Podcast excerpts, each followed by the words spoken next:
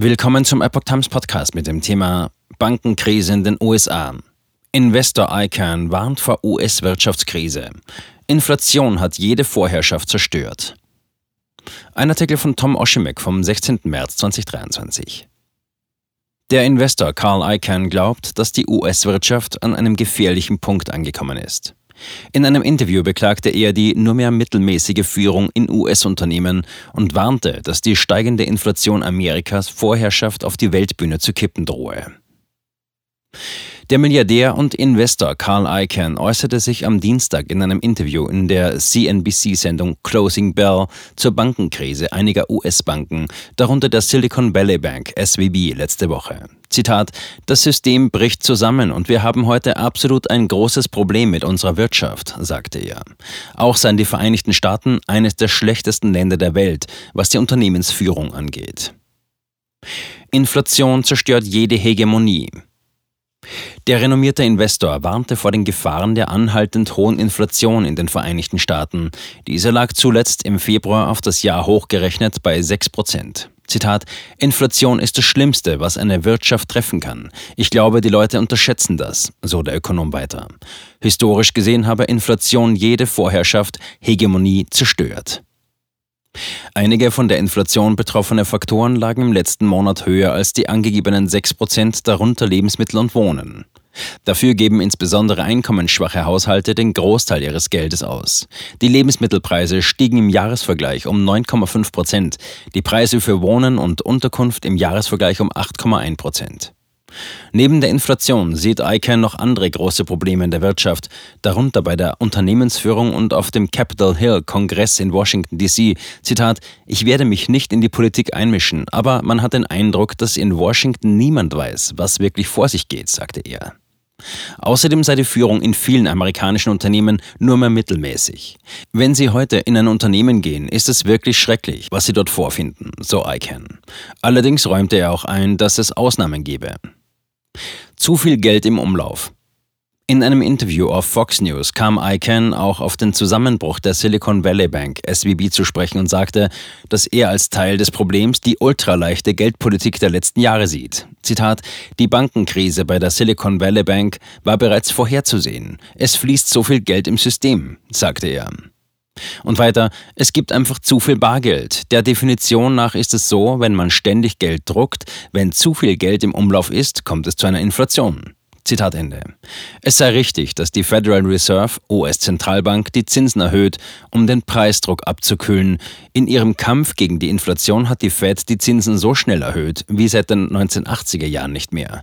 Dies hat dazu geführt, dass der Wert von Wertpapieren mit längeren Laufzeiten gesunken ist. Auch die SWB hielt diese in ihren Portfolios. Die plötzliche SWB-Pleite in der vergangenen Woche erfolgte, nachdem die Bank einen Verlust von 1,8 Milliarden US-Dollar aus der Zwangsliquidation von Anleihen im Wert von 21 Milliarden US-Dollar erlitten hatte.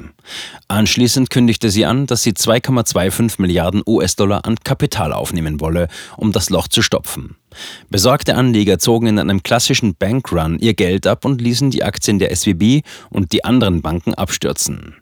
Der Zusammenbruch der SWB war die zweitgrößte Bankenpleite in der Geschichte der USA. Zitat: Es gibt ein altes Sprichwort, das besagt, dass die Fed so lange anzieht, bis etwas zerbricht, kommentierte Julian Timmer, Direktor für globale Makroökonomie bei Fidelity, den Crash in einer Notiz. Zitat: Es sieht so aus, als hätten wir einen Eindruck davon bekommen, was in diesem Fed-Zyklus zerbrechen wird. Zitat Ende. Probleme der Notfallintervention.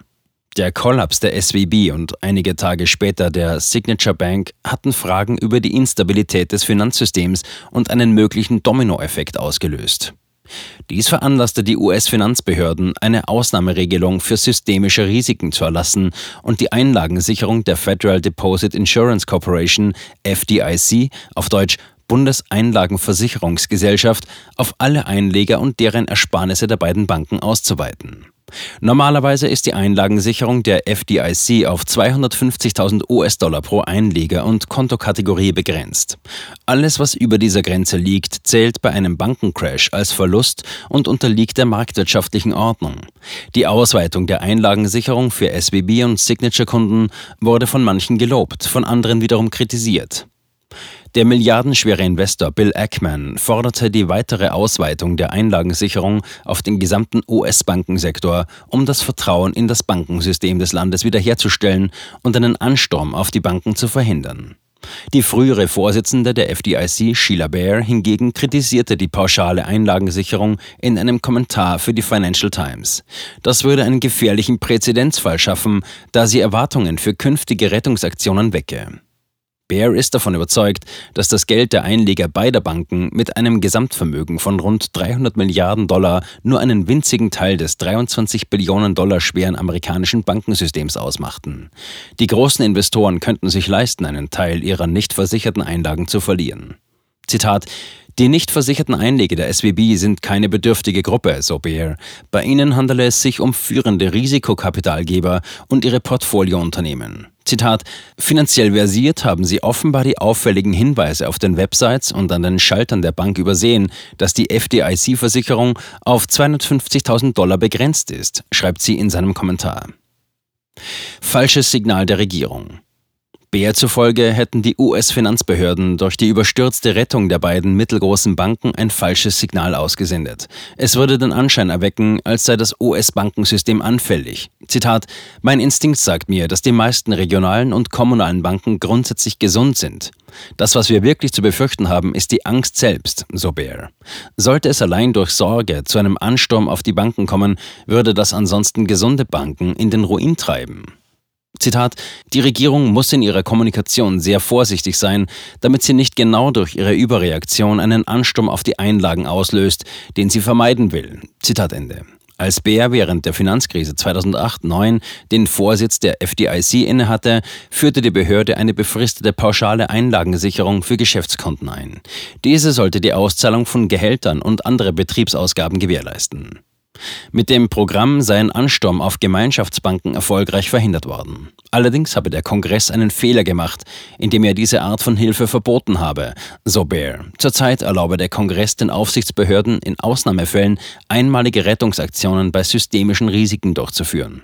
Zitat: Wenn die Aufsichtsbehörden wirklich einen weit verbreiteten Ansturm auf die Banken in den Vereinigten Staaten befürchten, sollte der Kongress das Programm zur Wiedereinführung der erweiterten Einlagensicherung für institutionelle Transaktionskonten genehmigen, sagte Baer.